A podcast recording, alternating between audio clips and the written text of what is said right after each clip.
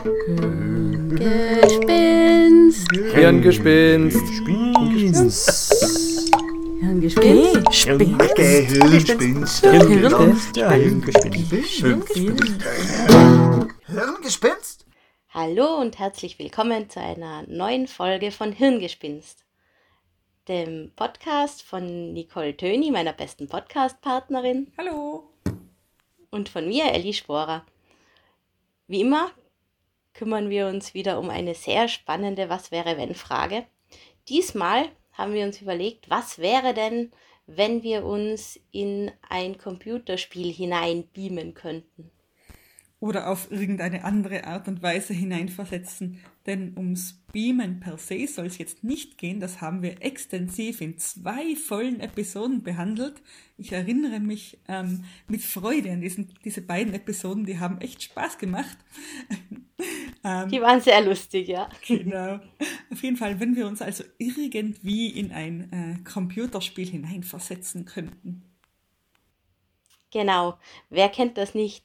Wer hätte sich nicht schon einmal äh, gerne in seinem Lieblingscomputerspiel drin gesehen oder in seinem Lieblingsfilm oder seinem Lieblingsbuch? Ich glaube, diese Wünsche kennen wir alle. Ich glaube, das kommt ganz, ganz stark darauf an, was man so spielt. Ich kann mir kaum vorstellen, dass sich der typische Counter-Strike-Spieler gern in seinem Spiel drinnen sehen würde. Klingt schmerzhaft.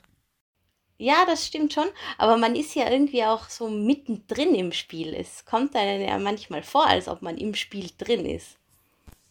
Ja, das schon. In welches Spiel würdest du dich denn versetzen, so als erstes, wenn du könntest? Ich bin gerade wieder in einer totalen Zelda-Phase. Das heißt, das ist ein Rollenspiel, wo man durch eine fantastische Welt geht und Monster tötet und Prinzessinnen rettet und ähm, Rätsel löst. Ich, ich liebe dieses Spiel ja auch. Eines der ersten Spiele, die ich durchgespielt habe, Legend of Zelda Ocarina of Time am Nintendo 64. Und jetzt weiß Oh jeder ja. ungefähr, wie, welch fossilen Alters ich bereits bin. Ist aber auch eins von meinen Lieblingsspielen. Ein richtiger Klassiker. Und ganz wichtig, die Hauptfigur heißt Link und nicht Zelda. Zelda ist die Prinzessin, die es zu retten gilt. Genau. Ach, wunderschön. Was würdest du da so treiben als äh, Link? Würdest du überhaupt in die Rolle des Links schlüpfen oder was würdest du machen? Ja, auf jeden Fall Link. Und jetzt eben im neuesten Spiel, da hat es halt jetzt schon viele Fortschritte gegeben. Jetzt kann man ähm, auch seine Kraft steigern und dann riesige Berge hinaufklettern. Man kann sich verschiedene Rüstungen suchen, die eben dann bestimmte Fähigkeiten verbessern. Es gibt zum Beispiel eine Zora-Rüstung, da kann man dann Wasserfälle hinaufschwimmen oder überhaupt schneller und weiter schwimmen. Ähm, es gibt eine Rüstung, wo man zu den Koronen auf den Vulkanberg gehen kann und die Hitze dort aushält. Also richtig magische Dinge. Ach, schön, aber ich glaube, du hast so unbewusst eine dieser Faszinationen angesprochen in diesen Rollenspielen. Und, und zwar, die, die Welten sind einfach so vielfältig. Gerade in Zelda, die Gorgonen oder die, äh, wie heißen sie, die Wasservölker, die du da angesprochen Zoras. hast. Die Zoras, genau. Ähm, da gibt es einfach so eine, ein, ein, ein riesiges Spektrum an fantastischer Lebewesen, mit denen man interagieren kann, die auf einem reagieren, die ganz spezielle Fähigkeiten haben, in die man sich dann auch mal verwandeln kann und so weiter. Und das ist schon cool, so die, die Erweiterung der Realität um eigentlich alles, was irgendwie denkbar ist. Genau. Und was mir an Zelda noch sehr gefällt, ist die Grafik. Sogar die Monster schauen richtig knuffig aus. Sowas mag ich. Oh ja, das, das mag ich auch. Ich bin ziemlich oldschool. Ich mag diese, ich mag, ich mag eigentlich keine Spiele mit sehr realistischer Grafik, äh, wie eben besagtes Counter-Strike, also Spiele, die nahezu aussehen wie ein, wie ein Film. Da bin ich immer so ein bisschen skeptisch eigentlich. Also ich mag wirklich lieber Dinge, die etwas künstlerisch, künstlerisch ausschauen, die so ein bisschen so artsy daherkommen und eben ihr eigenes, ihren eigenen Stil haben und Ja, mir ge- gefallen auch mehr so künstlerische Welten und weniger welche, die möglichst real ausschauen.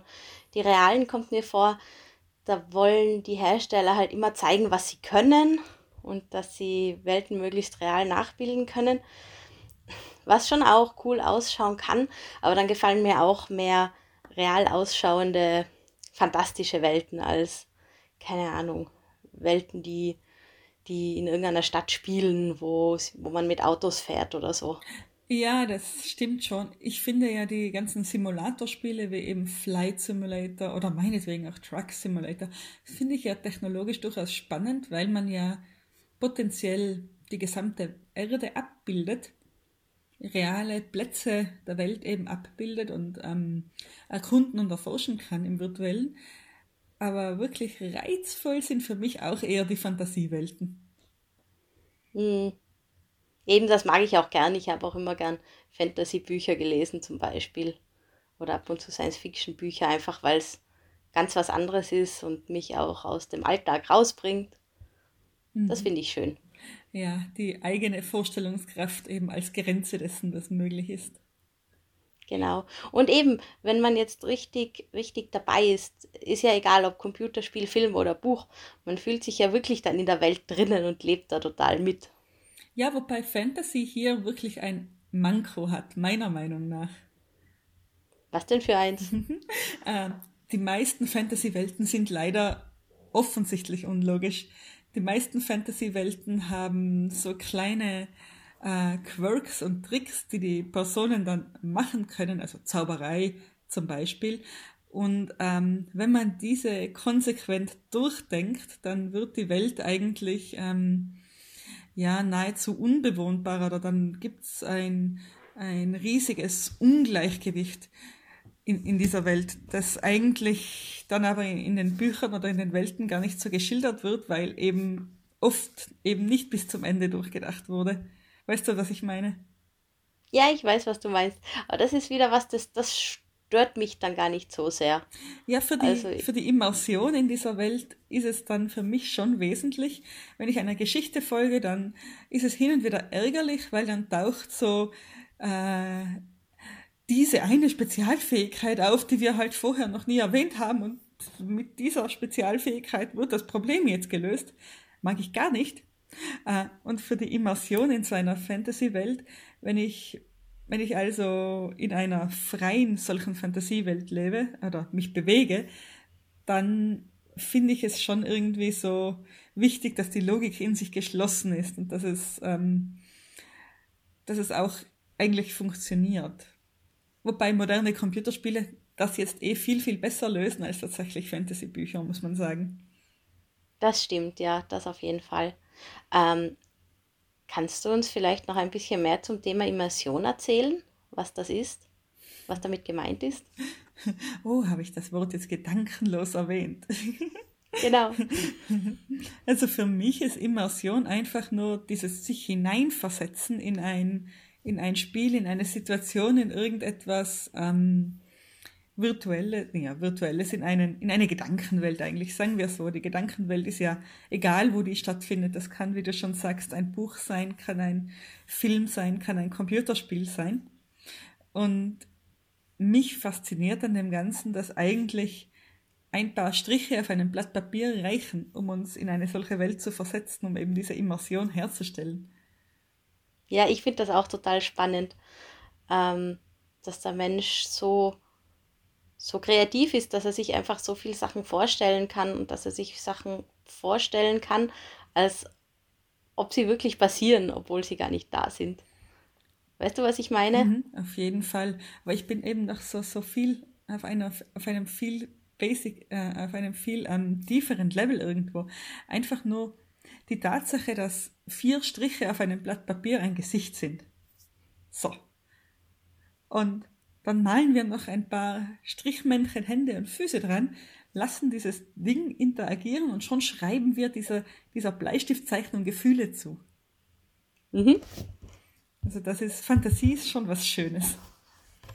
Oder, das stimmt. Oder Immersion in diesem Fall. Das ist ja irgendwie schon ein bisschen, so wie wir es gerade verwenden, schon sehr ähnlich, oder? Dass man ähm, eine bestimmte Sache irgendwie wahrnimmt, sieht und, und sich äh, da in diese Welt hineinversetzt, wenn auch nur für eben kurze Zeit. Mhm. Aber das, das Ganze fängt doch eigentlich schon als Kind an, oder? Hoffentlich. ich meine, da, da, da lernen wir ja äh, so, so zu denken und uns Sachen vorzustellen oder Kinder spielen ja und stellen sich Sachen vor oder sind eben so kreativ, dass sie in irgendwelche leblosen Dinge irgendwas hineininterpretieren zum Spielen. Ich würde sogar so weit gehen und zu sagen, dass Kinder durch das sich Vorstellen von Dingen, durch diese Immersion eigentlich eben erst lernen oder vieles lernen, nicht, nicht alles. Einiges wird natürlich auch anders gelernt, aber ja. Auf jeden Fall ähm, soziale Situationen können Kinder ja so gut durchspielen zum Beispiel. Mhm. Wobei das wiederum ganz ein eigenes Thema ist, das soziale Lernen. Aber eher, ich meine jetzt so wie man überträgt, ähm, man überträgt Erfahrungen auch auf, äh, auf Dinge, die man sich eben vorstellt. Also das allerfrüheste Beispiel, ich weiß nicht, daran wirst du dich aus deiner eigenen Kindheit nicht erinnern, aber mit meinem kleinen Sohn kommt sowas durchaus vor. Dinge sind heiß, okay. Irgendwann einmal hat man irgendwas Heißes eingefasst, das war unangenehm. Und jetzt kann mit dem Wort assoziiert werden, dass es da ein unangenehmes Gefühl gab. Und in der Vorstellungskraft ist es jetzt möglich, dieses unangenehme Gefühl wieder mit, mit anderen Dingen zu assoziieren. Plötzlich können auch andere Dinge heiß sein. Und das ist ganz spannend übrigens, das ist ganz, bei ganz vielen Kleinkindern, die ich äh, kenne, dann so, dass heiß erst einmal Synonym für Achtung unangenehm ist. Da gar nicht so differenziert wird zwischen, oh, das ist irgendwie, das schmerzt oder irgendwas, sondern heiß. Vielleicht sagen Eltern das auch einfach zu oft. Ja, aber eben, wenn man das einmal erlebt hat, nachher ist klar, heiß heißt, etwas ist unangenehm oder tut weh oder keine Ahnung was. Und das, das verbindet man, klar. Ja, und für mich beginnt hier schon eigentlich diese, diese Fantasiewelt irgendwo, dieses sich vorstellen können, dieses Übertragen einer Eigenschaft auf vorgestellte Dinge, auf irgendwas eben. Ach, ich weiß mhm. nicht, ob ich mich klar ausdrücke. Doch, ich verstehe schon, was du meinst. Eben, ich war schon einen Schritt weiter. Ich war schon mehr bei, bei Rollenspielen, was wäre wenn Spielen sozusagen. Oh ja, eigentlich wollen wir ja was wäre wenn Spiele spielen und nicht frühkindliche Psychologie klären, denn dazu bin ich die falsche Person. Aber eben denke, als Kind, da sucht man sich irgendwas, ähm, es mu man muss ja noch nicht einmal irgendeinen Freund oder eine Freundin oder Eltern oder sonst was dabei haben. Man sucht sich irgendeinen Besen, was auch immer, und, und stellt sich irgendwas vor, dass der ist und spielt mit dem. Mhm. Und dann ist man ja auch voll in der Welt drinnen. Ähm, ich habe das nicht nur beim Spielen gehabt, sondern auch beim, wenn ich Bücher vorgelesen bekommen habe, dann habe ich mir ganz viele Sachen dazu vorgestellt. Und ähm, eins der Bücher, das mir mein Papa vorgelesen hat, das war, was war denn das? Ich glaube, das erste Narnia-Buch. Das oh. habe ich dann später selber noch einmal gelesen und dann habe ich das in die Hand genommen und habe mir schon gedacht, das ist aber sehr dünn. Wie kann denn das so dünn sein? Dann habe ich es gelesen und dann war das nicht so bunt und kreativ und fantasievoll beschrieben im Buch, wie ich es im Kopf gehabt habe das war wirklich sehr, sehr überraschend für mich. Dass deine Fantasie da viel mehr draus gemacht hat. Mhm, auf jeden Fall. Ja, Vorlesen ist da aber auch ein super Medium, weil es einfach Geschwindigkeit rausnimmt. Beim selberlesen tendiere ich hin und wieder, wenn ein Buch nicht besonders gut geschrieben ist, zum Überfliegen, zum sehr schnell lesen und, und überhole dann oft meine eigene Fantasie, dass ich mir Dinge, die ich nicht angenehm beschrieben finde, dann auch nicht vorstelle. Mhm. Und beim Vorgelesen kriegen, da hat man ja dann genau diese Zeit, da passiert das dann. Ach, schön. Möchtest du nicht vorbeikommen und mir Narnia vorlesen? Nein, Narnia vielleicht doch nicht. Da finde ich was Besseres. oh, ich bin gespannt. was mit mehr fantasievollen Beschreibungen. Also, li liebe Zuhörer, es tut mir jetzt sehr leid. Wir müssen das Podcast an dieser Stelle abbrechen. Ich muss mich auf die Couch legen und mir ein fantasievolles Buch vorlesen lassen. Oder machen wir doch noch etwas weiter? Ja, ein bisschen schon noch. so lang kann ich warten. Weißt du übrigens, dass es Menschen gibt, die genau das nicht können? Die diese Bilder vor dem inneren Auge nicht heraufbeschwören können, die sich nicht etwas anhand einer Beschreibung vorstellen können? Nein, das habe ich noch nicht gewusst. Das klingt wirklich ähm, sehr einschränkend. Das kann ich mir gar nicht vorstellen, weil das macht man ja ganz automatisch, oder? Ja, das ist so ein, ein Phänomen, das sich A-Fantasie nennt, also so wie Fantasie nur mit einem A als Verneinungsform davor. Und eben, diese Menschen wissen ja selber nicht, dass ähm, sie irgendwie eingeschränkt sind, die empfinden sich nicht als eingeschränkt und ich würde auch nicht sagen wollen, dass sie eingeschränkt sind in diesem Sinne. Es ist nur so, dass die eben genau diese Fähigkeit nicht haben, sich Dinge bildhaft vorzustellen. Heißt aber nicht, dass genau diese Leute nicht doch auch kreativ sein können. Einer der Mozilla-Programmierer, also der, der Browser Firefox, der ist betroffen von dieser Erkrankung und hat dann irgendwann einmal in den, ähm, in, in den zwei, also 2016 eigentlich, hat er dann äh, einen Essay in äh, auf Facebook einfach veröffentlicht. Das war eben ein, äh, ein Softwareentwickler, der halt durch eben Firefox bekannt geworden ist. Also mit Namen Blake Ross habe ich das erwähnt. Und ähm, schreibt eben über seine Erfahrung mit dieser Afantasie und dass er, wie er das eigentlich realisiert hat sozusagen. Und, und triggert damit so in der Popkultur ein bisschen äh, die, die ähm, Beschäftigung und die Auseinandersetzung mit diesem Thema. Denn wie gesagt, Betroffene wissen ja nicht, dass sie betroffen sind. Für die ist es eine totale Offenbarung, dass andere Leute sich ganze Filme vor dem inneren Auge vorstellen können. Lustig. Aber wie gesagt, das, das, das schränkt diese Personen insofern nicht ein. Die sind kreativ, nur eben auf andere Art und Weise. Die haben nur einfach keine visuelle Vorstellungskraft. Ich frage mich gerade, können diese Leute dann träumen? Also ich meine gelesen zu haben, dass Träume eben dann schon möglich sind und es ist ihnen manchen Erkrankten, oder es ist ja keine, ich weiß nicht, ob man, ob man es als Krankheit bezeichnen kann, als Zustand vielleicht, wie auch immer, ähm, manchen ist es möglich, äh, sich Dinge vorzustellen, die sie gesehen haben, die Realität zu visualisieren und anderen ist eben auch das nicht möglich. Und ich denke, dass jene, die die Realität sich visualisieren können, sehr wohl dann auch bildhaft träumen. Aber um ehrlich zu sein, ich träume ja auch nicht immer bildhaft. Ich habe ja auch durchaus auch Träume, die sich eben nicht im Bildlichen abspielen, sondern auf irgendeiner Gefühls-Gedankenebene. Ich habe schon vom Gleichungen lösen geträumt, wenn ich ehrlich sein darf. Oh Gott, nein, das ist mir noch nicht passiert. Nein, es war ein schöner Traum. Ich habe die Gleichung geschafft. Immerhin. Wirklich, das war ein schöner Traum. Da war mir so ein, ein Integral und, und dieses Integral war irgendwie so, so groß, so komplex und, und in meinem Traum war es dann, war es mir dann möglich, eine, einen Weg zu finden, der im Traum völlig logisch zu, schien, zu sein schien, das eben aufzulösen. Und ich bin aufgewacht mit dem Gedanken, ha, das habe ich jetzt verstanden. Ähm, und in dem Moment, wo ich mit wachem Geist nochmal drüber nachdenke, war es natürlich völliger Blödsinn, was ich da gemacht habe. Ja, man kann sich ja zumindest vorstellen, dass es äh, alles super klappt, oder? Das ist ja auch schon was. Eben, eben. Das Gefühl ist dann positiv. Und jetzt sind wir von ah, Fantasie beim integrale Lösen angekommen. Eieieiei. Hm. Ich muss an meiner Fantasie arbeiten. Also einen Traum, den ich immer gern gehabt habe, war Fliegen. Das habe ich immer total nett gefunden. Wie fliegst du im Traum? Das kommt in meinen Träumen nicht vor. Ich fliege einfach so durch die Gegend. Mit Superkräften wahrscheinlich, ja. Also ich habe nicht irgendwas, irgendein mechanisches Mittel dabei oder so. Nein, ich meine, fliegst du, ähm, schwebst du im Sinne von, dass du auf den Füßen stehst und, und, und durch die Gegend schwebst oder fliegst du so Superman-mäßig, so am Bauch liegend? Am Bauch liegend. Ah, klassisch, klassisch. Hm. Und meistens dann über, über Strände und Inseln. Uh, schön. Wenn das Fliegen so nahtlos ins Schwimmen übergeht und man dann so ins Meer abtaucht und wieder auftaucht und mit den Fischschwärmen schwimmt und dann wieder mit den Vögeln fliegt. Ach, schön. Sehr schön, ja.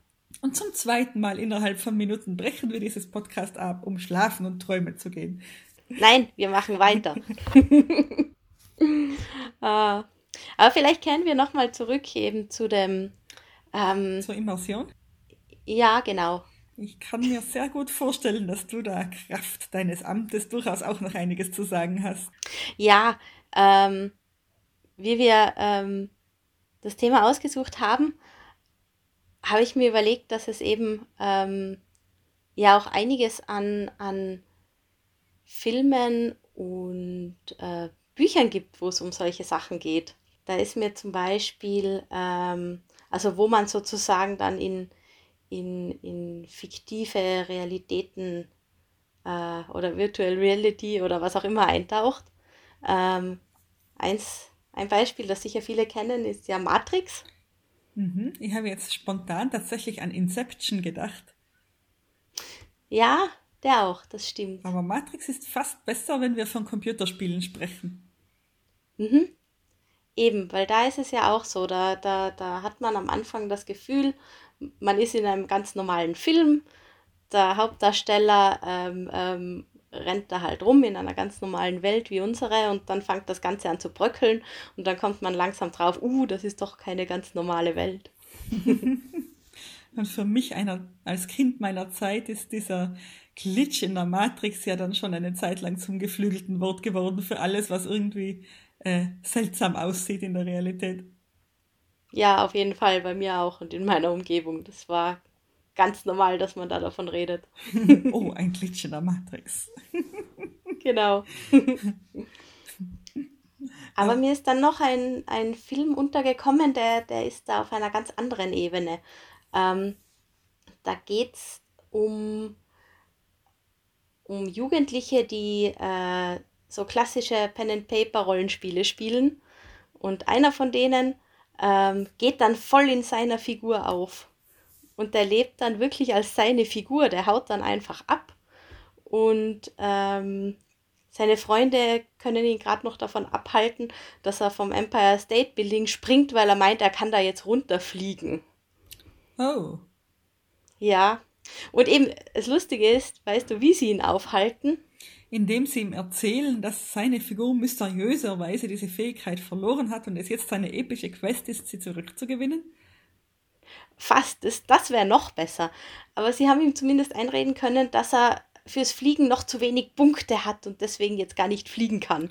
Oh, auch fantasievoll, muss man sagen. Und vielleicht Schon, ja. gesünder, als ihn auf eine epische Quest nach seiner Flugfähigkeit zu schicken.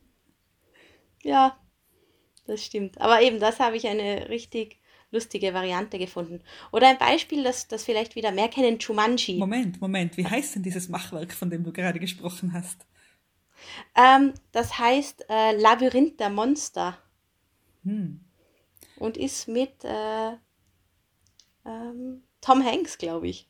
Oh, so bekannt gleich. 19, 1982 gedreht, also noch ganz junger Tom Hanks. Vielleicht äh, hätte ich noch ein paar Beispiele. Soll ich weitermachen? Oh ja, wir, wir immersieren uns noch kurz in deinen Beispielen. Und dann habe ich, glaube ich, auch noch etwas ziemlich Cooles zum Thema zu sagen. Ich kann es kaum erwarten. Sehr cool. Ähm, ich habe dann noch äh, Star Trek. Da gibt es ja überhaupt äh, in einigen äh, Folgen das Holodeck. Kennst du das? Oh, natürlich. Ich als alter Trekkie. Klar kenne ich das Eben. Holodeck und die vielen Folgen, in denen das Holodeck falsch funktioniert. The safety measures have been turned off. The program is trying und, to kill us. Run!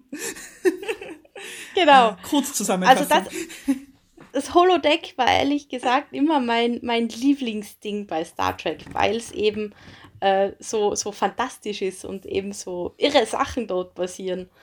Und ähm, weil es eben auch in, in der Serie so, so eine Insel bildet, wo dann ganz andere Sachen passieren. Mhm. Das habe ich immer total spannend gefunden. Und eben, wo auch Sachen passieren, die sich sozusagen die Figuren ausdenken, die sie gern erleben wollen. Mhm. Die spannendsten Folgen waren immer jene, wo Data mit dem Holodeck interagiert hat, also der Androide.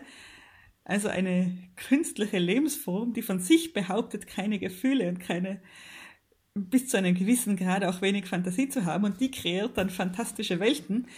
Das war immer sehr spannend. Also das waren irgendwie die nettesten Folgen, muss man sagen. Ja, aber Data war überhaupt immer sehr nett.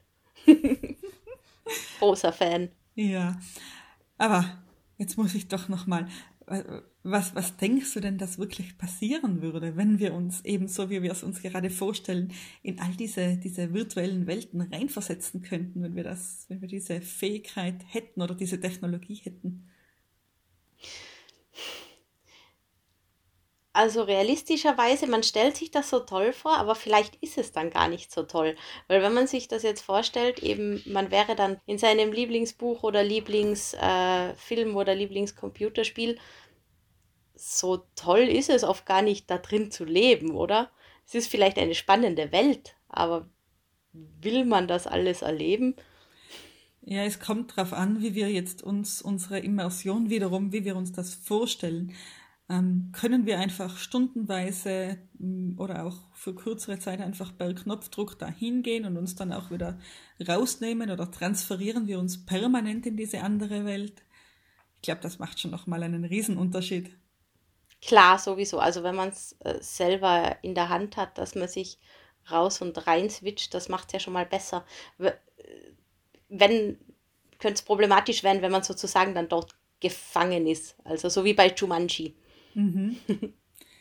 Oder so wie bei, ich weiß nicht, ob du, ob du den Film kennst, aber der ist, schwirrt mir gerade im Kopf herum. Es ist ein total trashiger Bruce Willis-Film, Surrogates. Kennst du den?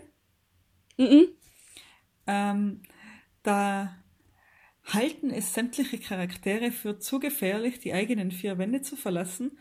Äh, und sie haben ihren Geist in einen ähm, künstlichen Körper in einen Cyborg sozusagen transferiert und leben äh, in, ihrem, in ihrem Kämmerchen und nur dieser Cyborg betritt für sie die Außenwelt und auf diese Art und Weise ähm, erleben sie alles, was sie erleben, durch, durch diesen, diesen Cyborg eigentlich.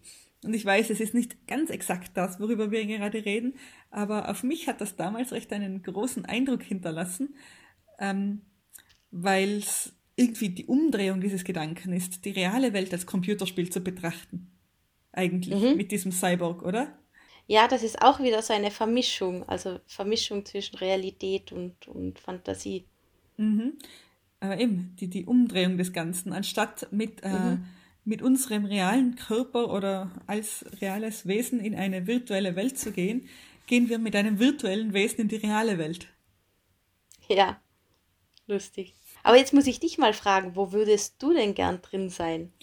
Bei Computerspielen bin ich nicht so gut aufgestellt, denn die Dinge, die ich gern spiele, sind eben auch so Rollenspiele, so ähm, ich spiele auch gern Dinge, wo man Rätsel löst, so habe zuletzt zum Beispiel Portal gespielt und das ist eine Welt, in der möchte ich eigentlich nicht sein, denn ähm, der Held in Portal wird ja ständig äh, gegrillt, filetiert, erschossen, ähm, ja, nicht so angenehm behandelt. The Cake is a Lie. Keine Ahnung, wer das Spiel kennt, da geht es eben darum, dass man, äh, die Handlung ist, dass man aus einer, dass man eine Portalgun, also eine, eine Waffe, die so Portale schießt und durch die man sich dann hindurch bewegen kann, dass man eine solche Portalwaffe eben testen soll, in einer, in einer simulierten Umgebung, gesteuert von einem, äh, von einer KI und Spoiler, es stellt sich dann raus, dass diese KI äh, eigentlich den Spieler umbringen möchte. Und wie gesagt, das ist keine Welt, in der ich gern wäre. Ich mag eigentlich nicht von einer KI umgebracht werden. Ist irgendwie verständlich. und, und, auch Legend of Zelda zum Beispiel. Ich kann mir nämlich Zelda auch sehr gut vorstellen als diese. Ich mag ja diese, diese Welten, die man dann durchschreiten kann und so weiter. Aber Zelda ist halt auch eben so, dass an jeder Ecke irgendwas, irgendwas lauern kann, dass dann wieder ein Monster aus dem, aus dem Nichts auftaucht, das in der Dämmerung dann so, so Gespenster aus dem Gras der Steppe steigen, dich angreifen. Ich glaube, als realer Mensch würde ich gerne in einer Welt leben, in der mich nichts einfach so angreift, weil es mir eben feindlich gesinnt ist. Dieser Gedanke verstört mich zutiefst. es könnte ein bisschen unpraktisch auf Dauer sein, ja. ja, und ich meine, de, so, wenn ich wirklich in einer solchen Welt leben müsste, in der ich davon ausgehen müsste, dass jeden Moment irgendetwas um die Ecke biegen kann, das mir feindlich gesinnt ist, äh, Shoot first, ask later sozusagen, dann glaube ich, würde das mit mir als Menschen ganz abscheuliche Dinge machen. So ein Mensch würde ich auch nicht sein wollen. Ja, da hast du auf jeden Fall recht. Also in dem Fall, wenn ich mich in ein Computerspiel transferieren könnte, dann bitte nur mit diesem äh, Switch, der uns rein und rausholt und ähm, für begrenzte Zeit und mit dem Wissen, dass mir da drin physisch nichts Böses passieren kann. Nicht so wie im Star Trek Holodeck. Aber wenn all dieses gegeben ist, dann ja. Dann aber auch so lustige Jump-and-Run-Spiele, also richtig so Oldschool-Klassiker wie Sonic the Hedgehog. Wie sich das wohl anfühlen muss, wenn man sich zum Ball zusammenrollt und durch Loopings durchschießt. Oh ja. Ich glaube, das habe ich auch mal mehr gespielt. Ich glaube, davon habe ich auch mal geträumt, dass ich Sonic bin. Oder Super Mario. ja, der ist nicht so, so, so sehr spannend, weil der in seinen Bewegungen ja recht alltäglich ist. Mehr so Prince of Persia zum Beispiel, der schwingt und hankelt sich akrobatisch durch die Gegend. Und das fände ich dann schon spannend, diese Fähigkeiten zu haben. Oder auch äh, mhm. Oder auch Skyrim, um etwas moderner zu werden. So modern ist Skyrim auch nicht mehr. Aber auch da würde ich mich, denke ich, schon wohlfühlen in so einer Skyrim-Welt. Zaubersprüche lernen und die kann man ja singen, dann diese Zaubersprüche. Es ist wirklich episch. Also ich stelle mich mir da als, als große Magierin vor, die Drachen jagend durch die Gegend zieht. Ach, schön, schön wäre das. Mit, mit Pferd und Hund, die kann man da ja auch noch dabei haben. Finde ich genau. auch sehr nett. genau, man trabt da auf seinem Pferd durch die Gegend. Und ja, würde ich schon machen. Vorausgesetzt, mir kann eben nichts passieren dort. Aber eben, es ist ja wirklich so, es gibt immer mehr Computerspiele, wo man sich besser vorstellen könnte, drin zu sein. Ich meine, das ist ja auch erst mit der Zeit gekommen. Früher haben Computerspiele ja nicht so wirklich Geschichten erzählt. Hm. Das erste Computerspiel erzählt tatsächlich schon, ja, nicht unbedingt eine Geschichte, aber zumindest so ganz rudimentär etwas in der Art. Und das ist der Teil, auf den ich mich die ganze Zeit gefreut habe, dir vom allerersten Computerspiel zu erzählen. Erzähl, welches war das? Das hat geheißen Space War und du musst dir jetzt vorstellen, so einen kleinen runden Bildschirm wie von einem Oszilloskop, darauf ein paar Punkte verteilt, das sind Sterne, in der Mitte ein X, ein, ein Kreuz, das ist die Sonne ähm, und du selber, die Figur, die du spielst, ein Pixelhaufen, der ein klein wenig entfernt an ein Raumschiff erinnert. Ähm, neben dir ein anderer Spieler mit seinem eigenen Pixelhaufen. Und das Ziel ist es jetzt, weil ja Space War, den anderen Pixelhaufen mit Torpedos zu treffen und abzuschießen. Schwierigkeit an der Sache, man wird von der Sonne angezogen. Das heißt, man muss ähm, gleichzeitig sich bewegen, um nicht in diese Sonne zu stürzen und so vernichtet zu werden. Gibt also mehr als eine Art, da drinnen ums Leben zu kommen. Und ich denke, für so einen, so ein paar eben Pixel, so einen Haufen an Strichen und Linien ist das schon sehr, sehr komplex, was man sich da rein vorstellt. Auf jeden Fall. Das finde ich wirklich spannend, dass man eigentlich so, so früh schon ähm, eben mit so ein paar Strichen oder Pixeln sich so viel vorstellen konnte. Ja, ich versuche dir gerade nochmal dieses Bild zu beschreiben. Ich habe es gerade auf meinem Computerdisplay vor mir, wie das ausgesehen hat. Also es sind wirklich nur ähm, leuchtende Punkte als Hintergrund. Etwas, das mehr oder weniger wie ein Dreieck aussieht als das eine Raumschiff und etwas, das mehr oder weniger wie ein Stift, wie ein Kugelschreiber mit einem ähm, abgerundeten Kopf aussieht als das andere Raumschiff. Ähm, und die Sonne ist eben ein, die Sonne, in, der, in die man stürzen kann, ist halt etwas größer und etwas heller in der Mitte. Ähm, und, und das reicht aus, um dich da in diese Welt reinzuziehen, damit du dir vorstellen kannst, wirklich in einem Raumschiff zu sitzen und auf dein Gegenüber zu schießen und dich wehren zu müssen und durchs Weltall zu fliegen. Wahnsinn, oder? Ich stelle mir gerade vor, so wie ich äh, von Sonic the Hedgehog geträumt habe, dass ich das bin, dass damals vielleicht jemand geträumt hat, wie er in dem Spiel eben rumfliegt. ja, und, und, wie gesagt, für mich ist das schon eine riesige Geistesleistung eigentlich, die wir so unbewusst vollbringen, dass wir aus, aus drei Pixeln ein Raumschiff machen und aus ein paar Punkten im Hintergrund einen ganzen Sternenhimmel und dass wir sofort begreifen, um was es geht, dass wir sofort wissen, ah, da zieht uns die Sonne an, wir müssen flüchten, wir können schießen. Also diese Pixel, die wir da von uns geben, die sind dazu gedacht, jemand anderen dazu äh, abzuschießen. Die sind dazu gedacht, uns den Sieg zu verschaffen. wahnsinnig eigentlich. Total cool. Vor allem, wenn man sich überlegt, das war ja das erste Computerspiel. Das war ja, also das erste digitale Computerspiel, sagen wir so. Das erste Spiel, das auf einem Programm basiert hat. Ähm, und damals war das ja noch nicht, wie soll ich sagen, wir sind ja so die digitale Generation, wir wachsen auf mit sowas. Aber wie muss das auf die Leute gewirkt haben, die das damals eben gesehen haben, die in diesen, zu diesem Rechner kommen?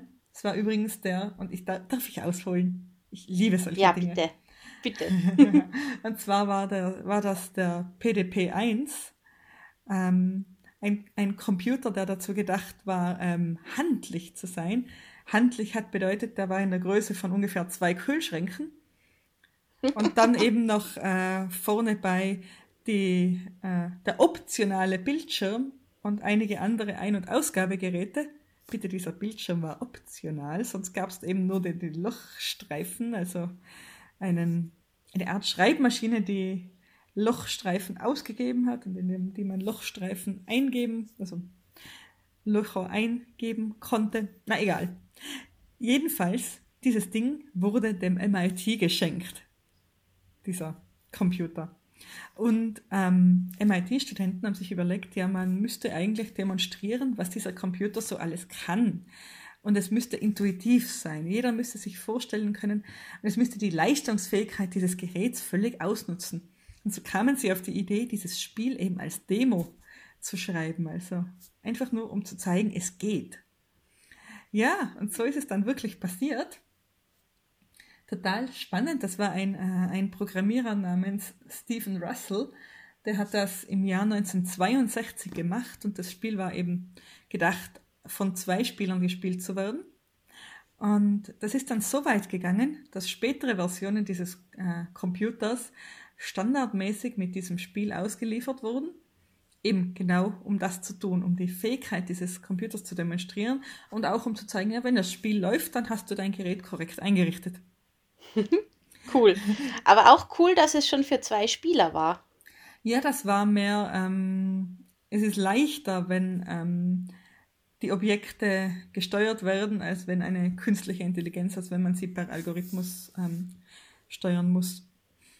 Aber Logisch. die Geschichte geht noch weiter, denn damit war es nicht getan. Dieses, dieses Spiel hat nämlich schon sehr wohl seinen Weg herunter von diesen universitären Großrechnern geschafft. Willst du Erzähl, wissen? wohin denn? Oh ja. Ähm, da gab es dann ähm, zwei Studenten, MIT-Studenten namens Bill Pitts und Hugh Truck, die ähm, dachten sich, ja, damit könnte man doch eigentlich Geld machen. Die haben äh, eine selbst adaptierte Version von Space War auf einer mittlerweile PDP-11 Maschine installiert, haben diese Maschine mit vier Terminals versehen und in der Cafeteria ihrer Student, Student Union, also ähm, der Studentenvertretung eben aufgestellt und für eine Münze pro Spiel dann äh, die Leute da zocken lassen und diese, diese Maschine kostete damals 20.000 US-Dollar. Das heißt, man kann sich vorstellen, wie lange das dauert, bis man da mit vier, ähm, vier simultanen Bildschirmen, bis man das herinnen hat. Tatsächlich ist das Ding aber sage und schreibe von 1972 bis 1979 durchgelaufen. Also äh, gerüchteweise war das wirklich auch der Renner dort damals. Und das, das, ähm, wurde dann nur abgebaut, weil es halt eben mechanisch dann irgendwann nicht mehr ging, weil halt die Bildschirme durch waren und so weiter, weil es halt einfach äh, am Ende der Lebensdauer angekommen war. Aber war auch mal so ein erster Rekord, so lang stehen Arcade-Automaten oft nicht. Also volle, was sind's, sieben Jahre durchgehend im Einsatz. Ganz, ganz schön beeindruckend. Mich hat die Geschichte jetzt auch ein bisschen an, an Spielhöllen erinnert, die es ja früher gegeben hat, mit verschiedensten äh, Automaten drin. Ja, die gehen dann daraus hervor. Also die analogen Spielhöllen mit Flipper und so weiter, die gibt es ja schon länger.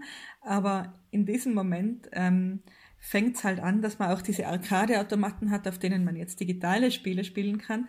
Und das war ja dann auch der erste Arcade-Spielautomat, wenn man es so will. Man wirft eine Münze ein, kann ein Spiel spielen ist eigentlich exakt der erste Arcade-Automat, nicht nur, wenn man so will.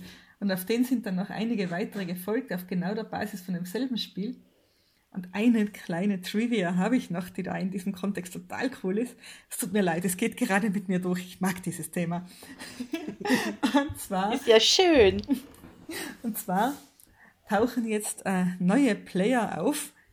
Und zwar Ted Dabney und Nolan Bushnell, die ähm, gemeinsam mit einer äh, mit einer Arcade-Firma, Arcade-Spielfirma, also genau das, äh, so Spielhöllen, Flipper, Arcade-Firma eben, ähm, dieses äh, System dann für einen Spieler auslegen, also Space War für einen Spieler, sodass es eben leichter spielbar wird in einer Arcade. Also du kannst ja nicht immer deine zweite Person mithaben, es ist viel einfacher, einfach die Münze einzuwerfen und allein zu spielen.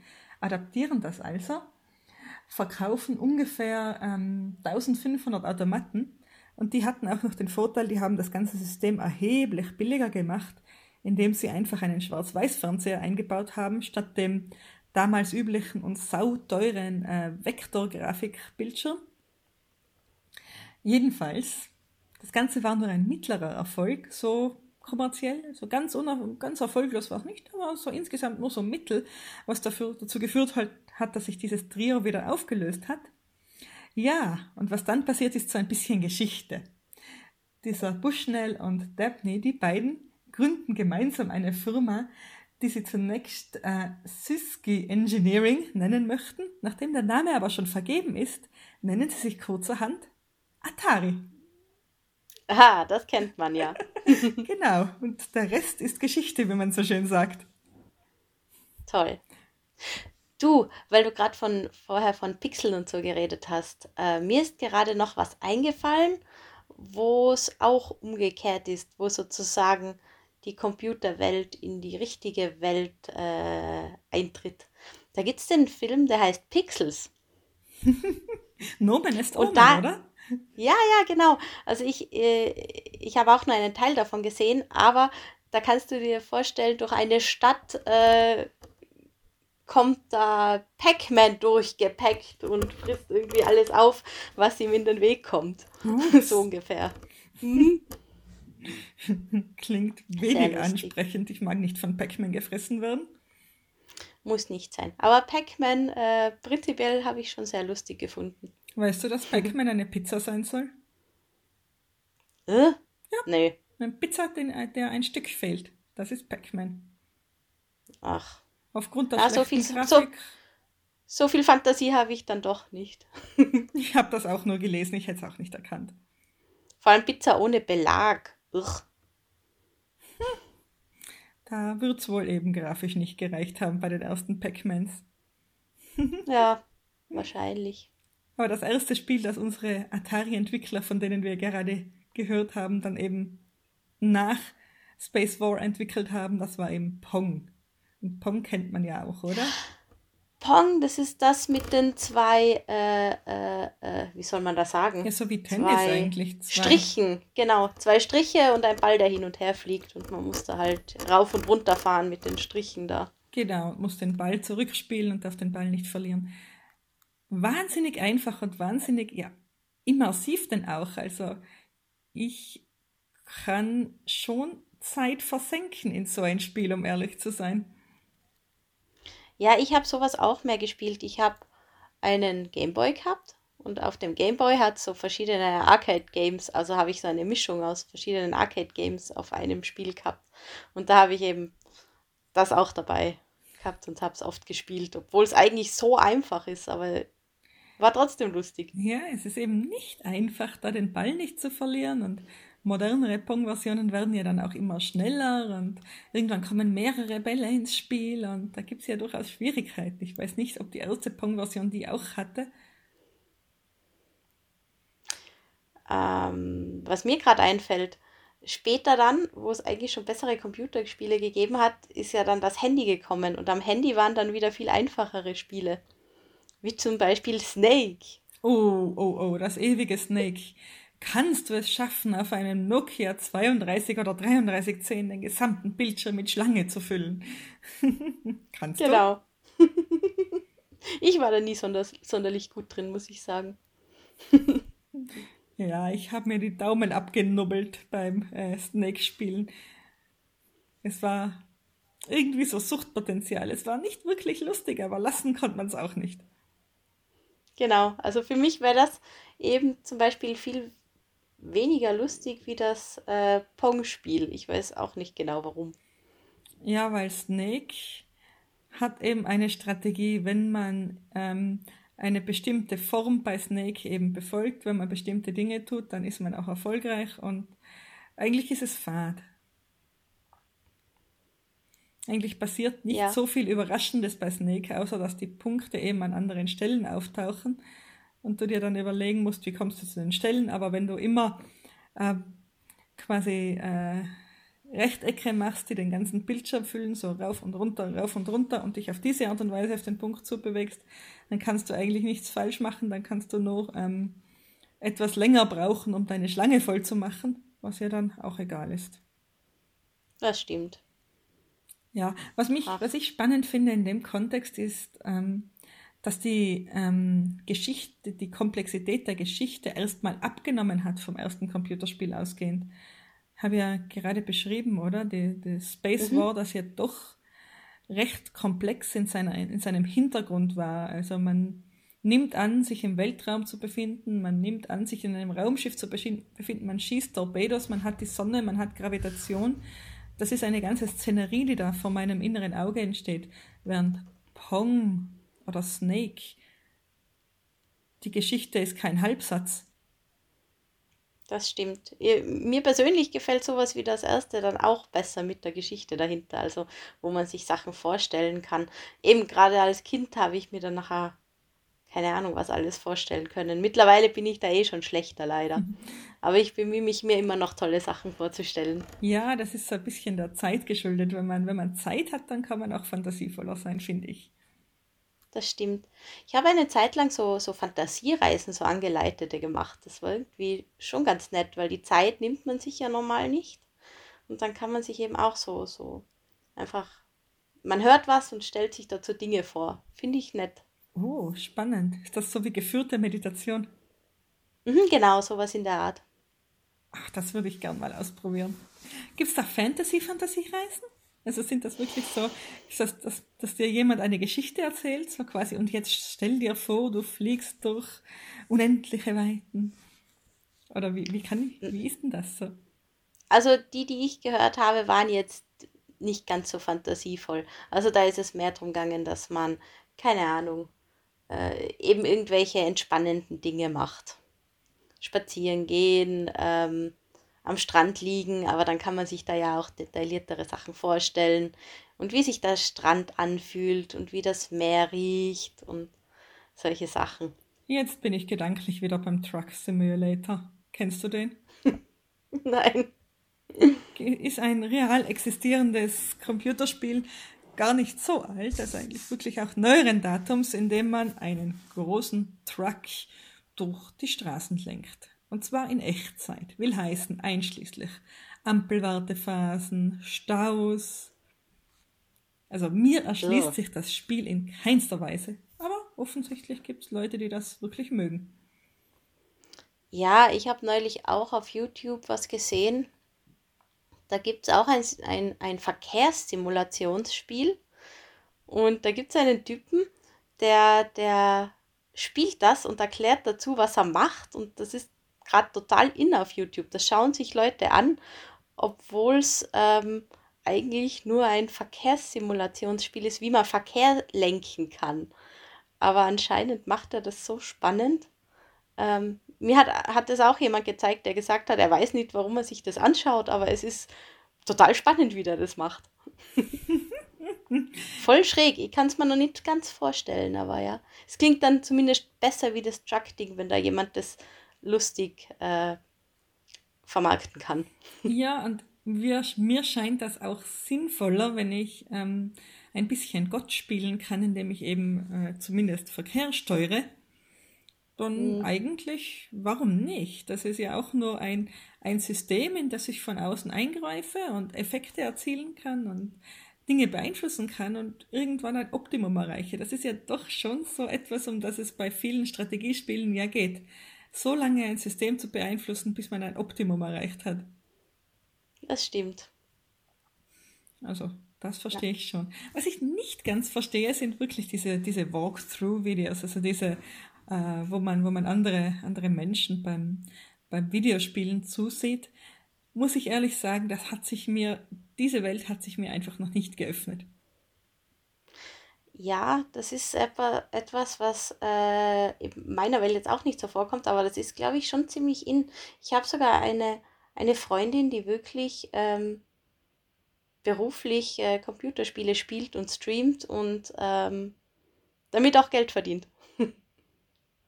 Hm, na, ich bin eher so, ich will die Dinge lieber selber tun. Selbst also, erleben.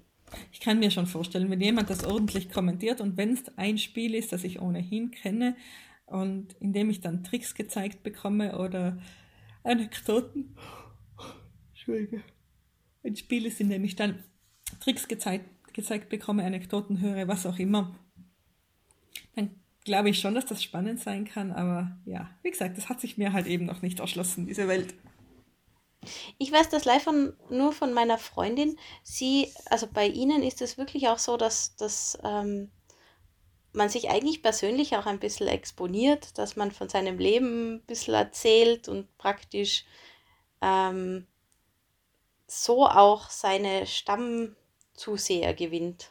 Schon auch durch Spielen, klar, man muss da gut sein, aber das rundherum ähm, macht da dann schon auch viel aus. Ist mhm. wahrscheinlich dann so, wie wenn man Serien anschaut oder so, dann, dann, dann kriegt man auch eine Bindung zu den Figuren in der Serie. Das wird da vielleicht auch so sein. Ja, jetzt muss ich noch einmal ganz kurz auf unsere Ausgangsfrage zurückgehen. Was wäre denn wohl, wenn wir eben diese Fähigkeit hätten? Was, was, was denkst du? Was würde sich etwas ändern für uns? Was würde sich ändern? Hm, also so, so wie du es auch gesagt hast, dass man sich da rein und raus switchen kann, das wäre dann ja eigentlich gar nicht so viel anders, wie wenn man ein Spiel spielt, nur dass man halt mittendrin ist. Also wenn man jetzt zum Beispiel sagt, okay, man setzt sich eine Virtual Reality Brille auf ähm, und macht mit der irgendwas, das kommt ja dann schon relativ nahe an sowas ran, theoretisch. Ja, genau, das Thema haben wir ja noch gar nicht gestriffen, das Virtual Reality Thema, aber ja, ähm, ich glaube nämlich auch, dass es keinen großen Unterschied macht, ob die Immersion eben stattfindet, indem ich mich reindenke oder die Immersion stattfindet, indem ich äh, diese Umgebung, die da existiert oder halt virtuell existiert, auch tatsächlich mit meinen Sinnen wahrnehmen kann. Es ist und bleibt dann irgendwo ein, ein Spielspaß, es ist und bleibt ein Zeitvertreib. Ähm, klar, dieser Zeitvertreib wird für manche Leute bestimmt wichtiger, wenn die Immersion eben tiefer wird, wenn es von der Realität immer weniger zu unterscheiden ist. Aber ich glaube, essentiell ändert sich gar nicht so sehr viel. Das glaube ich auch. Es, und es wird immer Leute geben, die sich die Sachen ähm, mehr vorstellen können und mehr mitleben können und welche, die das weniger können. Das ist klar. Aber eben die, die sich wirklich die Sachen sehr, sehr ähm, realitätsnah vorstellen können, für die sollte überhaupt nicht so viel Unterschied dann sein. Ja, diese typische 80er Jahre Vorstellung, dass ähm, es irgendwann das perfekte Computerspiel gibt und wir alle nur noch virtuell existieren möchten und unser ganzer Alltag sich dort abspielt, der kann ich eigentlich nichts abgewinnen, um ehrlich zu sein. Ich glaube auch nicht mehr, dass das äh, so der große Wunsch ist mittlerweile. Das war früher eine sehr beliebte Vorstellung, aber ich glaube, das ändert sich. Ja, also es kommt jetzt eben auch darauf an, wie stark dann, wie gesagt, die Immersion ist, ob man ähm, die Wahrnehmung in, der, in dieser virtuellen Welt dann nicht mehr von der Wahrnehmung in der realen Welt unter, unterscheiden kann. Kann ich also in dieser realen, äh, in dieser virtuellen Welt dann ähm, schmecken, riechen, Dinge essen, das Gras unter meinen Fühl Füßen fühlen, mit einem Platsch in einen See springen und tatsächlich nass werden, tatsächlich das Gefühl haben, äh, ich, ich schwimme jetzt im See, kann ich Interaktionen mit anderen Leuten eingehen, kann ich andere Menschen berühren, umarmen. Naja, Räusper, du weißt, was dann die meisten Leute machen würden. oder ein Ja, Teil der genau. Leute machen würden. Ja, klar. Man könnte dann auch damit reisen, ohne dass man irgendwo in ein Flugzeug steigen muss. Wäre zum Beispiel für das Klima ganz toll. Ja, und die Frage ist auch, wenn ich äh, die Dinge so wahrnehme, als wären sie real, sind sie es dann nicht für mich? Doch, dann sind sie real, definitiv, weil es geht ja darum, was man, was man fühlt. Und ähm, für uns Menschen ist es ja dann egal, ob man wirklich dort ist oder ob man eben in einer Simulation ist, wo man das Gleiche fühlt und eben nicht unterscheiden kann, ist das echt oder nicht. Ja, aber ich, ich habe halt auch dann das Problem, was das dann äh, physisch mit mir macht. Die virtuelle Welt wird ja, ich meine, wenn ich mich jetzt wirklich dahin beame, in dem Sinn, dass mein Körper dort ist, im Sinne eines Star Trek Holodecks, wo ich wirklich durch die Gegend laufe als reale Person, dann ist ja nochmal was anderes. Dann mache ich was, dann bewege ich mich, dann ähm, trainiere ich sozusagen, in welcher Form auch immer, meinen Körper. Aber wenn ich nur virtuell in die virtuelle Welt gehe, also nur mit meinem Geist und alles, was äh, an körperlichen Aktionen ist, eben nur vorgestellt ist oder ähm, durch irgendwie meine, meine Sinneswahrnehmungen eigentlich getäuscht werden und mir nur vorgegaukelt wird, ich laufe übers Gras, ähm, dann, ja, dann ist es irgendwo auch limitiert für mich, denn so gerade Bewegung, Sport und so weiter ist ja dann doch für mich doch ein, ein, ein großer Teil meines Lebens. Und dann würde ich nicht so viel Zeit in einer Welt verbringen wollen, in der ich körperlich dann total verkümmere. Ja, also ich finde es schön, dass wir jetzt wirklich wieder eben am Anfang sind. Ähm, ich glaube, wir haben jetzt wirklich ähm, verschiedenste Aspekte von dem Thema uns angeschaut. Wir haben uns äh, Immersion angeschaut, wie wir eben uns da reinfühlen können, wie wir Menschen spielen und eben auch, ähm, wie wir uns die Zukunft vorstellen könnten mit äh, virtuellen Realitäten. Genau. Es war doch schon sehr vielfältig. Genau. Was ich mir noch gut vorstellen könnte, ist auch mal ein bisschen über die, die Gründe zu reden, warum Menschen spielen, warum wir überhaupt spielen, welche verschiedensten Anreize es gibt, eben zu einem Spiel zu greifen. Aber wie man scha- so schön sagt, das ist eine andere Geschichte. Genau. Und damit ähm, schaut doch wieder bei uns rein auf unserer Seite hirngespinst.eu und hinterlasst uns Kommentare, Ideen, was auch immer. Wir freuen uns immer drüber. Und somit bis zum nächsten Mal. Ciao. Tschüss!